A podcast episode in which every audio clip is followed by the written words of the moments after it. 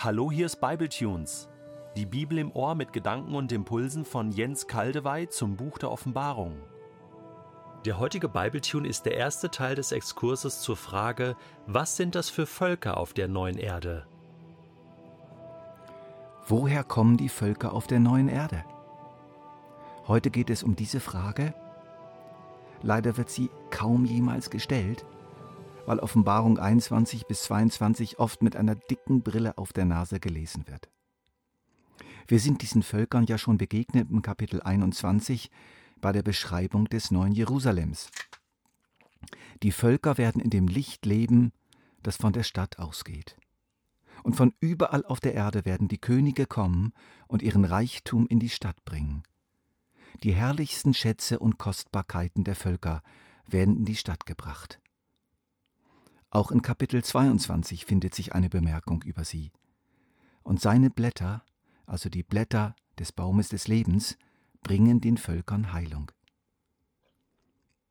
Der Gedanke, dass es auf der neuen Erde außerhalb des neuen Jerusalems noch Völker gibt, ist für viele Ausleger so merkwürdig, so widersprüchlich, so unannehmbar, dass sie alles Mögliche versuchen, um die irgendwie wegzuerklären. Ein Versuch eines renommierten evangelikalen Bibelauslegers geht so. Johannes sind hier alttestamentliche Vorstellungen in seine Vision dazwischen geraten. In klarem Deutsch, Johannes hat sich hier geirrt. Was er hier beschreibt, stimmt gar nicht. Weitere Versuche, sie finden wir häufig, gehen gar nicht auf die Nationen ein, lassen sie sozusagen links liegen. Sie werden tabuisiert, vielleicht noch in einem Nebensatz erwähnt, jedoch ohne näher auf sie einzugehen. Das machen übrigens auch unzählige Christen so. Sie lesen Offenbarung 21 und 22 und überlesen diese Stellen total, als wenn sie gar nicht in der Bibel ständen. Ein ehrenwerter Versuch findet sich in dem hervorragenden neuen Kommentar von Gerhard Meyer, den ich sehr schätze. Er nimmt diese Nation ernst. Er geht wirklich auf sie ein. Ich zitiere aus seinem Kommentar. Man kann keinesfalls behaupten, es würde außerhalb der Stadt nichts mehr geben. Dann aber legt sich die Deutung nahe, die alle in der neuen Schöpfung lebenden Menschen als Erlöste, als mit ewigem Leben erfüllte Gemeinde Jesu begreift. Die Erlösten aber müssen nicht in der Stadt bleiben. Ihnen steht die gesamte neue Schöpfung, der neue Himmel und die neue Erde offen. Als Gemeinschaft bilden sie freilich die Stadt. Aber ihre Wohnstätte bleibt eben nicht auf die Stadt beschränkt. Die Tore sind ja offen. Wir verstehen die Völker also als die erlöste Vielfalt der Menschen aus allen Nationen und Stämmen und Völkern und Sprachen. In den Völkern erkennen wir gleichzeitig eine gegliederte Vielfalt, einen wunderbaren Organismus der erlösten Gemeinde. So Gerhard Meyer. Urteilt selbst. Ich empfinde Meyers Erklärung als künstlich und hergeholt.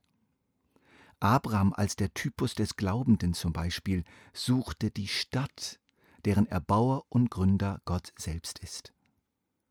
Und jetzt aus dieser großartigen Stadt, die gleichzeitig Tempel, Stadt und Paradies ist, wieder hinausgehen, um woanders auf der Erde zu wohnen? Merkwürdig. Außerdem wird der Begriff die Nationen oder die Völker doch hier wie an unzähligen anderen Stellen in der Bibel in der bewussten Abgrenzung zu Israel verwendet und wir haben doch mittlerweile verstanden, dass Israel und die Gemeinde eins sind im Neuen Testament und in der Offenbarung. Die Nationen sind nicht Israel, sind nicht Gemeinde. Es handelt sich um eine andere Identität. Nein, die, die Jesus angehören, sind das neue Jerusalem. Das ist ihre Stadt. Dort leben sie, dort haben sie ihre Wohnung. Sie sind die Braut Christi, von ihm ausdrücklich erwählt und ihm treu geblieben.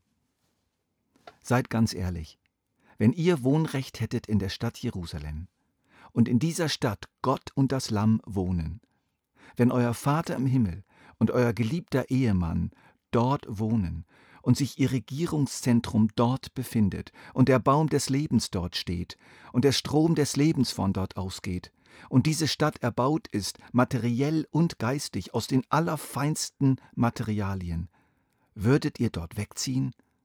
Also ich sicher nicht. Meyers Erklärung hat außerdem noch eine schwerwiegende Konsequenz, und wir müssen uns dieser Konsequenz bewusst sein. Wenn er recht hat, dann ist das Endergebnis der Heilsgeschichte und die Frucht des Todes Christi und seiner Auferstehung und die Frucht seiner kompetenten Umsetzung der Pläne Gottes in der gesamten Endzeit und die Frucht seiner tausendjährigen Regierung auf der Erde, dass wenige Prozent aller Menschen, die jemals gelebt haben, so etwa ein bis drei Prozent, es auf die neue Erde schaffen. Und der allergrößte Teil, viele Milliarden, in den Feuersee geworfen werden, entweder um dort vernichtet zu werden oder endlos die allerschlimmsten Qualen zu erleiden, je nach theologischer Position. Nein, wir müssen die Lösung woanders suchen. Allerdings, müssen wir überhaupt eine Lösung suchen?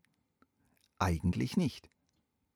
Wir könnten nämlich durchaus hier stehen bleiben und uns einfach riesig darüber freuen, was doch einfach dasteht, dass Gott es irgendwie fertig bringt, eine große Anzahl von Menschen auf die neue Erde zu retten, damit sie dort zwar nicht Bewohner des neuen Jerusalems sind, aber zu den Völkern in der neuen Welt gehören, die im Licht Jerusalems leben und die Stadt jederzeit besuchen dürfen. Ich erinnere euch auch an die alte Verheißung von Jesaja in seinem 15. Kapitel, Verse 6 bis 8. Achtet auf meine Betonung und ich werde auch einige Worte wiederholen aus diesem Abschnitt. Hier auf dem Zionsberg wird es geschehen. Der Herr, der Herrscher der Welt, wird für alle Völker, für alle Völker ein Festmahl geben mit feinsten Speisen und besten Weinen, mit kräftigen köstlichen Speisen und alten geläuterten Weinen. Hier wird er den Trauerflor zerreißen, der allen Völkern, der allen Völkern das Gesicht verhüllt. Er wird das Leichentuch entfernen, das über den Nationen liegt. Den Tod wird er für immer vernichten und von jedem Gesicht die Tränen abwischen. Dann nimmt er die Schande von seinem Volk, von seinem Volk, unter der es überall gelitten hat. Der Herr, der mächtige Gott, hat es versprochen. Jesaja unterscheidet hier alle Völker und sein Volk. Ich erkenne hier ganz klar diese Unterscheidung.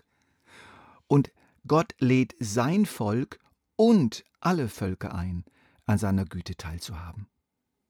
Aber Jens, hör mal, es steht doch geschrieben, geht hinein durch die enge Pforte. Denn weit ist die Pforte und breit ist der Weg, der zum Verderben führt, und viele sind, die auf ihm hineingehen. Denn eng ist die Pforte und schmal der Weg, der zum Leben führt, und wenige sind, die ihn finden. Diese Aussage Jesu stelle ich ganz und gar nicht in Frage. Das war so in seinen Augen damals. Viel zu wenige hörten auf ihn. Genauso steht aber auch in Matthäus 19, dass Jesus auf die entsetzte Frage der Jünger, ja, wer kann dann errettet werden, antwortet, bei den Menschen ist das unmöglich, aber für Gott ist alles möglich. Bei den Menschen ist das unmöglich, aber für Gott ist alles möglich. Hier in Offenbarung 21 bis 22 spüren wir etwas davon. Deshalb ist es für mich eine akzeptable Haltung zu sagen, ich erkenne, dass es in der neuen Welt Gottes neben der Gemeinde noch viele andere gerettete Menschen gibt.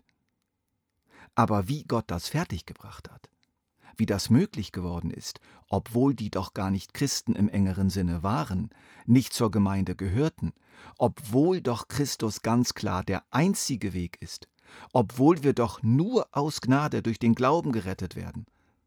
Keine Ahnung. Aber Gott macht es richtig. Ich freue mich jetzt noch viel mehr auf den Himmel. Wenn ich also im nächsten Bibletunes versuche, aus diesem keine Ahnung etwas Ahnung zu machen, einige erklärende Vermutungen dazu ausführe, ist das eigentlich gar nicht nötig.